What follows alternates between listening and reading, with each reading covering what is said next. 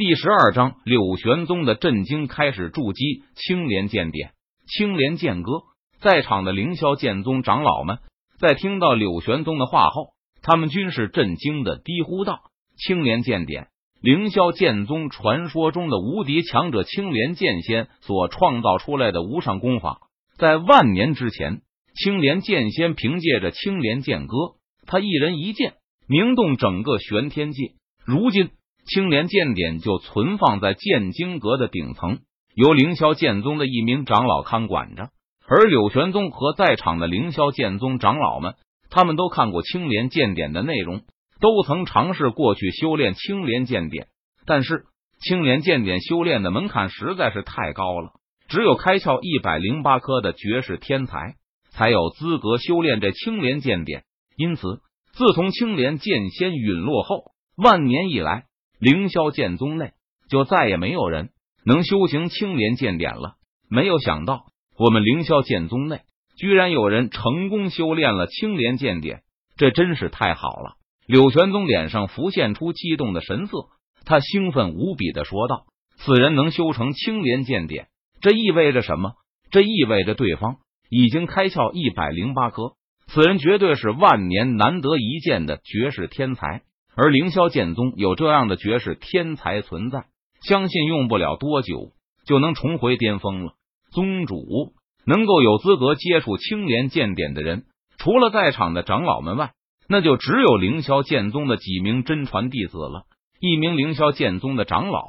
看着柳玄宗，他出声提醒道：“凌霄剑宗的真传弟子数量不多，只有十个人，但每一个人都是天之骄子。”千百年难得一见的天才，这十名真传弟子年仅二十多岁，修为都已经达到了虚丹期修为，更有甚者，已经开始冲击金丹期境界了，能够与老一辈的人物比肩。宗主，这不可能啊！十名真传弟子的修炼情况，我们都一清二楚，他们没有一个人开窍一百零八颗，不可能修成青莲剑典的。这时。另外一名凌霄剑宗的长老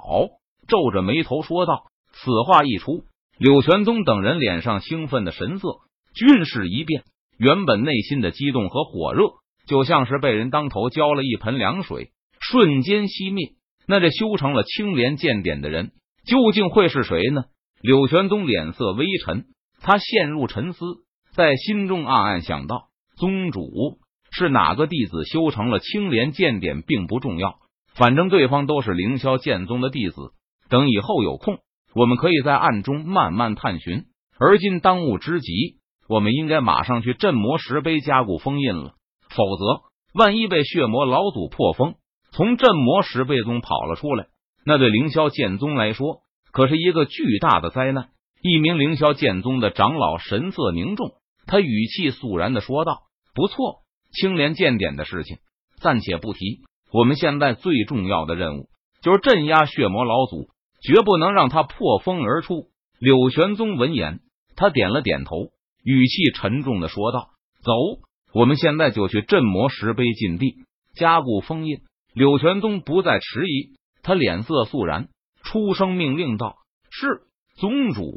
凌霄剑宗的长老们闻言，纷纷点头领命道：“接下来的几天，凌霄剑宗驻地内。”表面上看起来风平浪静，但是实际上却是外松内紧。特别是靠近镇魔石碑禁地的范围，巡逻队的数量成倍的增加，可谓是戒备森严，不允许任何人轻易靠近。柳玄宗带着凌霄剑宗的长老们亲自坐镇镇魔石碑禁地，一边加固封印，一边防止血魔老祖在暗中搞鬼，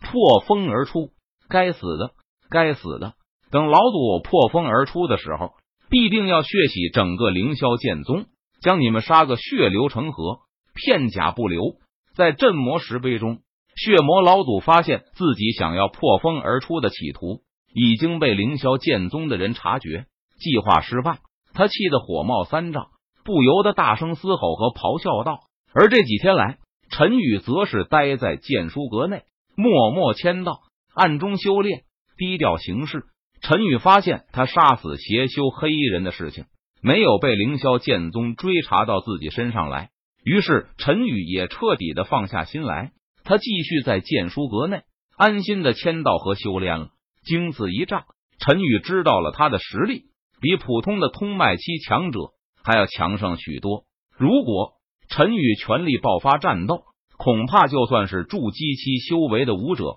他也能一战。那么今晚就开始突破到筑基期境界吧。陈宇脸色淡然，他在心中自言自语的说道：“陈宇前几天就准备突破筑基期了，不过因为邪修黑衣人的事情，他拖延了几天的时间。如今没有外界因素的干扰，陈宇终于可以安心的进行突破了。陈宇心中非常期待，他突破到筑基期后，实力有该会有多强呢？”日落西山，陈宇将剑书阁的大门关好。回到房间中，他盘坐在床上，从系统的虚拟背包中取出所有的聚元丹服下。陈宇闭上眼睛，当他感觉到聚元丹落肚后，所化作的药力变成一股暖流，从小腹中升腾而起时，陈宇不再犹豫，他开始运转青莲剑典的修行功法，全力吸收炼化所有的药力，开始进行筑基了。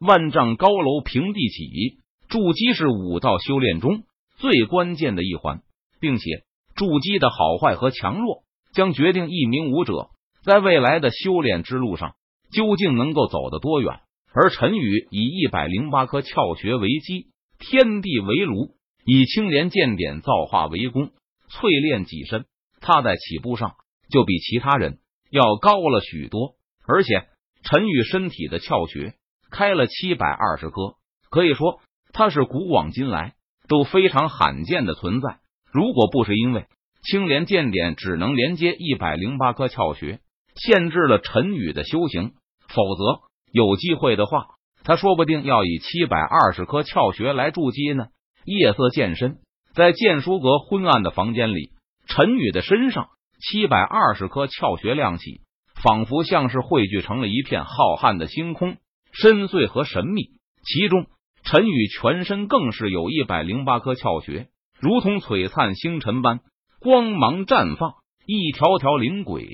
互相连接，组成了一幅三维立体的青色莲花。此时的陈宇身体，仿佛在一朵青莲的衬托下，显得越发的圣洁、超凡脱俗，就好像他不是凡间之人，而是一名傲立在九天之上的绝世谪仙。